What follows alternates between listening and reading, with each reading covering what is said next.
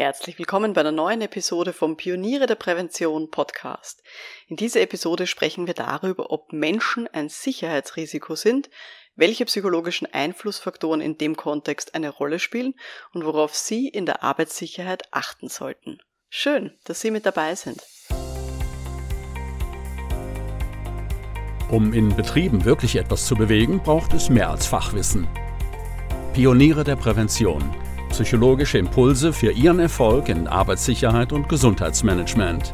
Veronika Jackel inspiriert Präventionsexpertinnen und Experten mit Empathie und Energie. Profitieren auch Sie vom Know-how der erfahrenen Arbeitspsychologin Veronika Jackel. Liebe Pioniere der Prävention, bevor wir loslegen, könnten Sie mir vielleicht einen kleinen Gefallen tun? Falls Sie diesen Podcast schon länger hören, dann geben Sie mir doch gerne ein paar Sterne in Ihrer Podcast-App und hinterlassen Sie eine kurze Rezension, was Sie denn an dieser Sendung so mögen. Das hilft, dass dieser Podcast dann in Zukunft auch noch besser gefunden wird. Vielen lieben Dank dafür schon mal. Und jetzt starten wir los mit unserem Thema. Sind Menschen ein Sicherheitsrisiko? Ich schreibe seit ein paar Monaten für den WK Verlag in Österreich, unter anderem für das Buch Schulung und Unterweisung im Brandschutz. Und da habe ich unter anderem jetzt aktuell das Kapitel Titel geschrieben, der Faktor Mensch als Sicherheitsrisiko. Und das würde ich gerne heute mal mit Ihnen so ein bisschen durchgehen. Also, welche psychologischen Einflussfaktoren spielen denn eine Rolle beim Umgang mit Risiken und worauf sollten Sie dann in der Arbeitssicherheit achten? Wir wissen, Menschen sind nicht perfekt. Also manche Leute würden sogar so weit gehen zu sagen, Menschen sind ein Sicherheitsrisiko. Aber ich will auch als Psychologin jetzt hier mal sagen, man kann grundsätzlich davon ausgehen, dass Menschen sinnvoll handeln. Niemand am Arbeitsplatz will absichtlich ein Sicherheitsrisiko darstellen, will sich oder andere gefährden. Aber manchmal sind halt die Einschätzungen von Menschen einfach falsch. Das heißt, die Prioritäten werden für den Moment anders gesetzt oder es gibt vielleicht auch manchmal so Wahrnehmungsverzerrungen durch die Gruppendynamik. Und jedenfalls sollte man da ein bisschen differenzieren und vier große Einflusskategorien unterscheiden, auf die ich dann auch gleich eingehen werde. Also wir haben erstens die sogenannten kognitiven Verzerrungen, die man auch einen Bias nennt. Also das ist mal der erste Einflussfaktor oder Einflusskategorie. Die zweite Kategorie sind psychische Fehlbelastungen. Dritte Kategorie sind soziale Einflüsse vom Team und dann haben wir noch viertens die Präventionskultur vom gesamten Betrieb. Und jetzt schauen wir uns einige von diesen Einflüssen auf die Arbeitssicherheit mal genauer an. Starten wir mal mit diesen kognitiven Verzerrungen, die man eben auch Bias nennt. Die entstehen, weil unser Hirn sinnvollerweise Verarbeitungskapazität sparen möchte. Wenn wir wirklich alles an Informationen, was so ständig auf uns einprasselt, wenn wir das alles verarbeiten müssen, dann wären wir echt schnell überfordert. Also wenn wir alles genau sehen würden, was in unserem Raum rund um uns ist, wenn wir alles riechen würden, jederzeit sozusagen, wenn wir alles hören würden, was hier eben auch auf uns einprasselt, das ist viel zu viel für unser Hirn. Zum Beispiel bei Menschen mit Autismus kann man das auch sehen, die schalten dann auch irgendwann ab. Und jedenfalls hat unser Hirn dann so Abkürzungen. Und diese Abkürzungen, diese Biasse, das ist, Sie können sich ein bisschen ähm, ja, so vorstellen wie so Schubladendenken. Ähm, und das ist aber hilfreich in normalerweise in, in unserem Alltag. Aber es kann halt auch einfach zu Vorurteilen und zu Problemen führen. Da haben wir zum Beispiel ähm, die Selbstüberschätzung und dieses Phänomen mit dem Gedanken, mir passiert das eh nicht. Und das ist ein Bias. Da kann man davon ausgehen, dass sich Menschen, ähm, dass die ihre eigenen Fähigkeiten total überschätzen. Und zwar vor allem bei einfachen Aufgaben oder bei Dingen, die man schon sehr häufig gemacht hat. Weil zum Beispiel, wenn sie Auto fahren, das haben sie schon häufig gemacht, das haben sie schon viel geübt, dann werden sie wahrscheinlich ihre eigene Autofahrleistung überschätzen. So leid es mir tut, das sagen zu müssen. Auch die eigene Leistung und das eigene Wissen wird systematisch überschätzt von Menschen. Und gleichzeitig unterschätzen wir aber das Risiko, ähm, dass da irgendwas passieren könnte. Vor allem Risiken, wenn man denen schon häufig ausgesetzt war und wenn da noch nichts passiert ist. Also wenn man weiß ich nicht, zum Beispiel sich einen Dachdecker vorstellt, der schon auf ganz vielen Baustellen gearbeitet hat und der hat vielleicht den Eindruck, er kann eh das Gleichgewicht halten und er braucht eh keine Absturzsicherungen oder wenn die nicht da ist, dann ist das kein Problem. Weil er sich vielleicht denkt, ich habe das bis jetzt immer überlebt, ich bin noch nie runtergefallen, wieso soll jetzt sozusagen, wenn hundertmal ich nicht runtergefallen bin, wieso sollte ich beim hundertersten Mal runterfallen? Da wird schon nichts passieren. Es wird also von der Vergangenheit auf die Zukunft geschlossen, ohne dass man dabei irgendwie Wahrscheinlichkeiten für Risiken einkalkuliert. Das ist dieses mir passiert das eh nicht Phänomen. Und das ist ein Problem. Und das haben wir wirklich sehr, sehr häufig in der Arbeitssicherheit. Und, es tut mir leid an alle männlichen Zuhörer, dieses Phänomen trifft auf Männer stärker zu als auf Frauen. Männer überschätzen eher ihre eigene Leistung, auch ihr eigenes Wissen und ihre Intelligenz. ist auch so. Und dann haben wir auch noch, wo kommt das auch noch besonders häufig vor, bei Menschen, äh, die am Papier, also tatsächlich geringe Fähigkeiten haben. Die überschätzen sich auch nochmal viel stärker. Und die glauben auch, dass sie eigentlich besser sind als der Durchschnitt. Und das kommt daher, weil die sich in Wirklichkeit gar nicht einschätzen können, wie sehr andere ihnen überlegen sind und was die vielleicht ähm, alles wissen, was sie selber noch nicht wissen. Also Menschen mit eigentlich geringen Fähigkeiten sind meistens sehr selbstbewusst im Vergleich zu Leuten, die eine gute Ausbildung haben und die schon viel geübt haben. Ähm, die können sich nämlich realistischer einschätzen und die wissen, was ihnen vielleicht noch alles fehlt an Wissen oder Kompetenzen. Und das ist eben ein, ja, ein Bias, der uns in der Arbeitssicherheit eben auch begegnet. So wie dieses Beispiel von dem Dachdecker, was ich gesagt habe.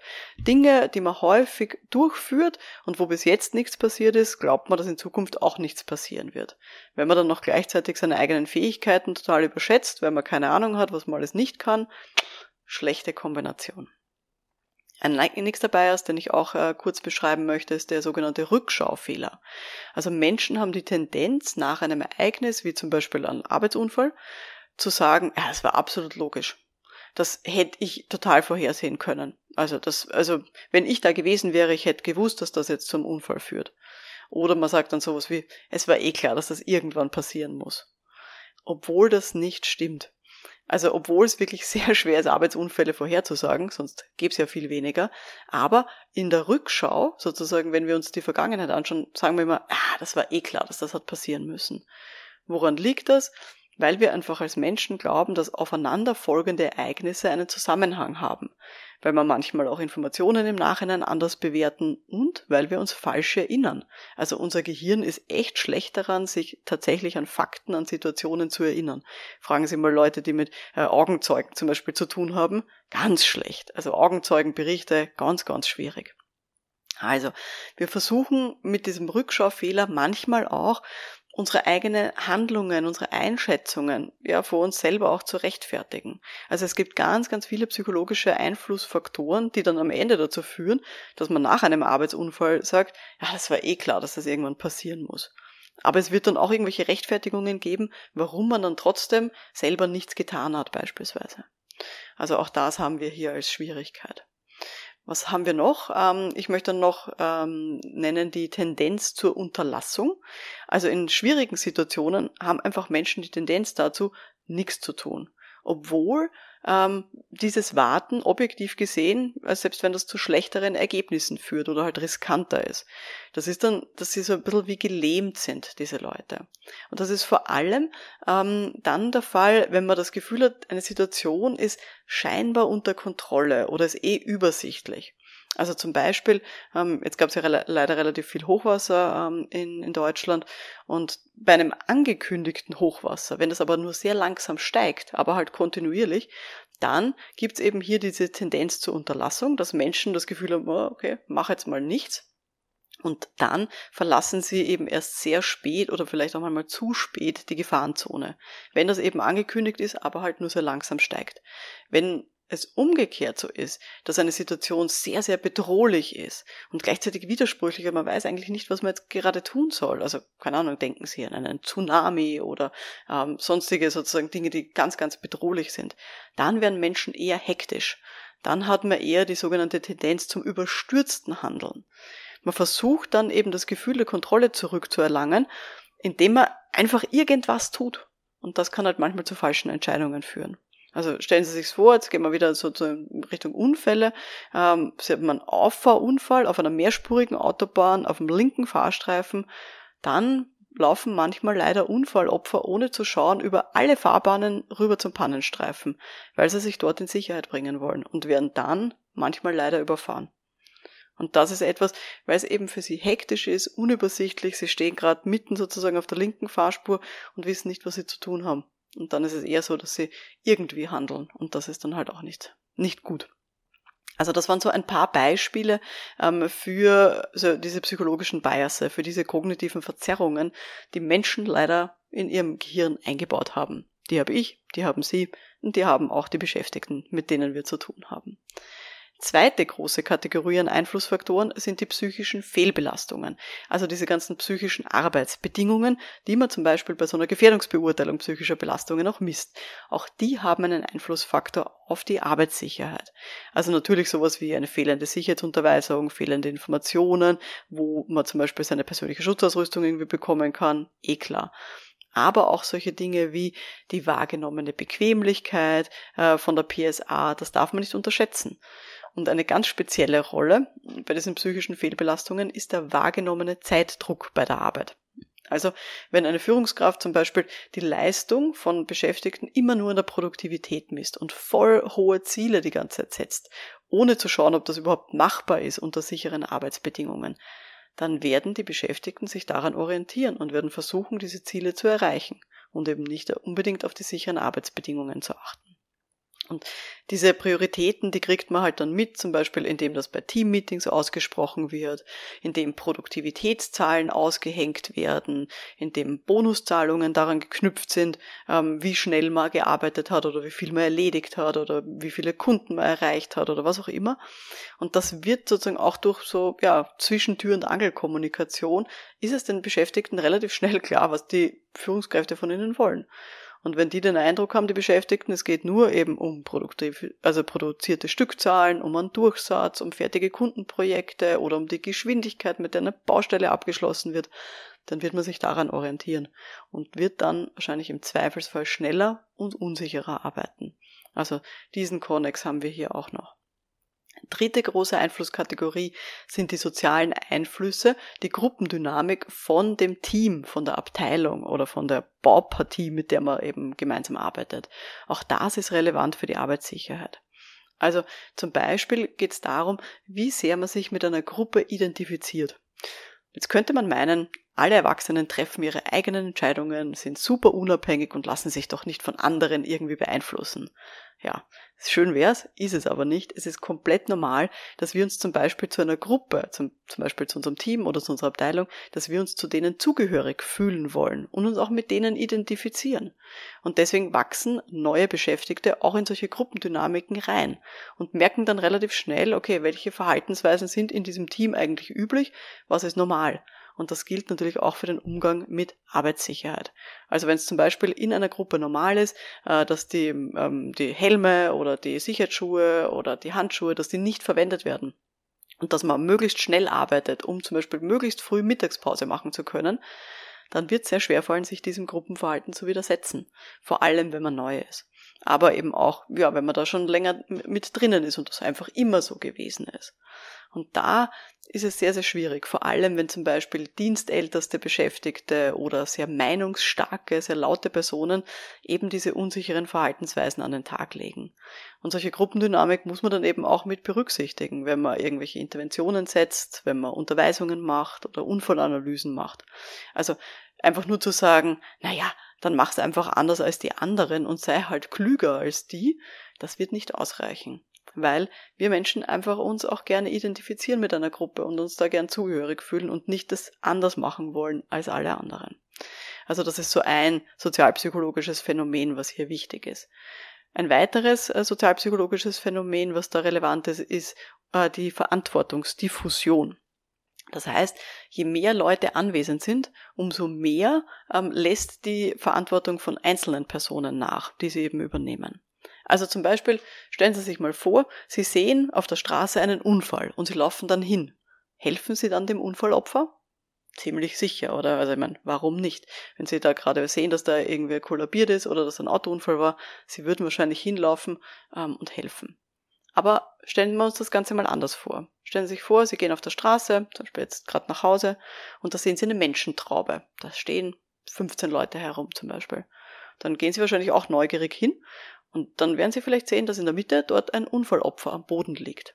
Und die meisten Leute, die schauen nur und reden ja über mögliche Unfallursachen, was da passiert sein kann.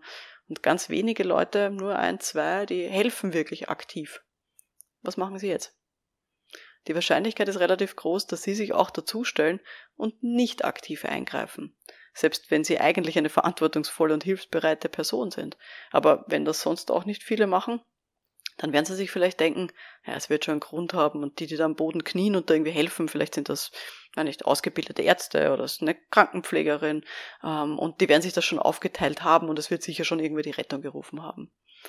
Wir orientieren uns einfach in solchen Situationen an dem Verhalten von anderen Menschen, die gerade in der gleichen Situation sind. Und wenn eben viele Leute nur herumstehen, dann werden wir das auch eher machen. Ja, und es kann eben sein, dass man uns, dass das irgendwie seltsam klingt jetzt für sie, aber damit man eben sich nicht selber schlecht fühlt, dann sagen wir uns sowas wie, naja, die anderen sind eben vielleicht viel kompetenter als ich oder ich würde jetzt nur die Abläufe stören, weil das geht sicher schon einige Zeit, wenn ich da jetzt irgendwie anfange, blöde Fragen zu stellen. Also man hat dann im Kopf gleich so Rechtfertigungen, warum man das dann nicht tun würde. Also das ist eben auch diese sogenannte Verantwortungsdiffusion und auch das ist ein leider ganz normaler sozialpsychologischer Faktor, der eben eine Rolle spielt ähm, in, in der Arbeitssicherheit oder ja auch in anderen Situationen. Gut, dann haben wir noch die große vierte Einflusskategorie, nämlich die Präventionskultur in einem Betrieb. Da denke ich jetzt eben nicht nur an die, ja, die Abteilung und die direkte Führungskraft, was wir vorher besprochen haben, sondern eben an die große Kultur in einer Organisation. Über Präventionskultur habe ich in dem Podcast schon immer mal wieder geredet. Da gibt es ein paar ähm, alte Episoden, auf die Sie gerne zurückgreifen können. Jedenfalls bezeichnet Präventionskultur den Teil von der Organisationskultur, wo es darum geht, welche Werte, welche Normen, welche Denk- und Verhaltensmuster man hat in Bezug auf Sicherheit und Gesundheit. Stellen Sie sich das ein bisschen wie die Persönlichkeit einer Firma vor. So kann man sich das ein bisschen vorstellen. Und jedenfalls die Präventionskultur, die ist einerseits sichtbar, ähm, zum Beispiel durch den Zustand von der Maschinen, der PSA, die ausgegeben wird, aber auch durch die Verhaltensweisen von Beschäftigten. Ähm, und andererseits kann man Präventionskultur eben auch erkennen an diesen herausgestellten Werten, also an den Firmenzielen, an den Strategien und auch den Leitlinien, die da sind. Ja, aber man muss halt immer auch im Auge behalten, dass solche kommunizierten Vorgaben einerseits natürlich von Gesetzen abhängen und auch von sozialer Erwünschtheit. Also da gibt's viele, viele Einflussfaktoren. Und wenn beispielsweise Leute jetzt nicht eingreifen bei offensichtlichen Sicherheitsmängeln oder wenn eben Sicherheitsmaßnahmen missachtet werden und man steht nur stillschweigend daneben, dann zeigt dieses Verhalten sehr, sehr stark die gelebte Präventionskultur einfach auch auf. Also dann muss eine Führungskraft auch gar nicht explizit aussprechen, uns ist Arbeitssicherheit nicht wichtig. Ähm, wenn die Geschäftsführung beispielsweise selber ähm, nie Schutzmaßnahmen äh, macht, also keine Ahnung, durch die Produktionshalle geht, ohne eine Warnweste anzuziehen und ohne die Sicherheitsschuhe anzuziehen und die Geschäftsführung geht immer mit ihren Lack- und Lederschuhen da durch und setzt sich auch keinen Helm auf, dann zeigt das schon sehr deutlich, was sie vielleicht von Arbeitssicherheit eben auch hält würde wahrscheinlich nicht aussprechen, oh, Arbeitssicherheit ist uns nicht wichtig, das würde man nicht tun, aber eben durch dieses gelebte Verhalten sieht man eben sehr stark, wie die Präventionskultur in einem Betrieb dann auch ist. Und solche Prioritäten werden einfach auch, ja, manchmal so ein bisschen implizit weitergegeben. Also wenn, keine Ahnung, die Augen verdreht werden, weil man sich gerade die PSA anlegt und der Kollege denkt sich dann, oh bitte, es dauert so lange, jetzt komm, mach endlich weiter. Ähm, oder wenn man eine Kurzpause macht, um sich kurz zu erholen. Wenn es dann abschätzige Kommentare gibt, vielleicht auch von äh, Führungskräften, die sagen, Peter, hast du nichts zum tun, jetzt mach mal weiter ähm, oder wenn Beschäftigte auf Sicherheitsbedenken hinweisen ähm, und sagen, ah, das sollten wir irgendwie vielleicht mal anders machen. Und die Person, die angesprochen wird, macht dann so, oh, ja, machen wir dann schon. Ich schreibe es mal auf die Liste. Also wenn das nicht ernst genommen wird. All das zeigt eben die Präventionskultur in einem Betrieb. Präventionskultur kann man nicht angreifen, genauso wenig wie Persönlichkeit. Aber solche Dinge sozusagen sind wie kleine Bausteine, die eben dann in Summe die Präventionskultur auch zeigen und die natürlich einen großen Einfluss haben. Also das ist ein, eine ganz, ganz wichtige Geschichte. Gut, das waren die vier großen Einflussfaktoren ähm, ähm, auf Menschen und ihre ja, Arbeitssicherheit und wie sie sie wahrnehmen. Sind jetzt Menschen per se ein Sicherheitsrisiko? Ja, also Menschen sind jetzt halt keine Roboter, das muss man schon sagen. Wir sind keine Roboter, die nur genau das und nur das tun, wofür wir jetzt programmiert worden sind.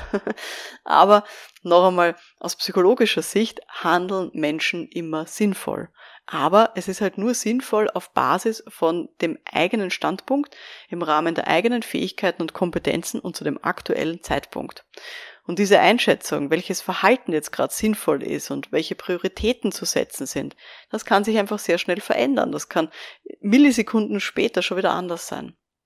Aber wenn wir uns das ein bisschen vor Augen führen, dieser Mensch, der uns da gegenübersteht, der handelt sinnvoll. Halt in seiner Welt und mit, durch seine Brille, mit, seinem, mit seiner Sichtweise. Dann haben wir eine sogenannte konstruktivistische Herangehensweise. Und dann fällt es uns auch in der Arbeitssicherheit leichter, dass man Arbeitsunfälle gründlich und objektiv analysiert und nicht einfach sagt, ja, Menschen sind halt die Ursache gewesen oder der Mensch war die Ursache von dem Arbeitsunfall ähm, oder es war halt menschliches Versagen. Hinter diesem sogenannten menschlichen Versagen steckt einfach sehr oft viel, viel mehr, was es zu beleuchten gilt, um diese Unfälle einfach auch in Zukunft zu verhindern. Das möchte ich Ihnen damit mitgeben. Gut. Wenn du jetzt bereits Mitglied bist, bei mir in der Online-Akademie für Pioniere der Prävention empfehle ich dir zum Vertiefen einerseits den Textkurs, der heißt Das menschliche Gedächtnis und dann gibt's noch einen Videokurs, der heißt Gruppendynamik und soziale Einflüsse. Da gibt's noch viel, viel mehr Beispiele und noch viel, viel mehr ähm, Biases beispielsweise, also diese kognitiven Verzerrungen, die ich da auch noch erläutere. Also da kannst du gerne noch eintauchen, wenn du in der Online-Akademie schon angemeldet bist für Pioniere der Prävention. Gut, das war jetzt die heutige Folge vom Podcast für Pioniere der Prävention.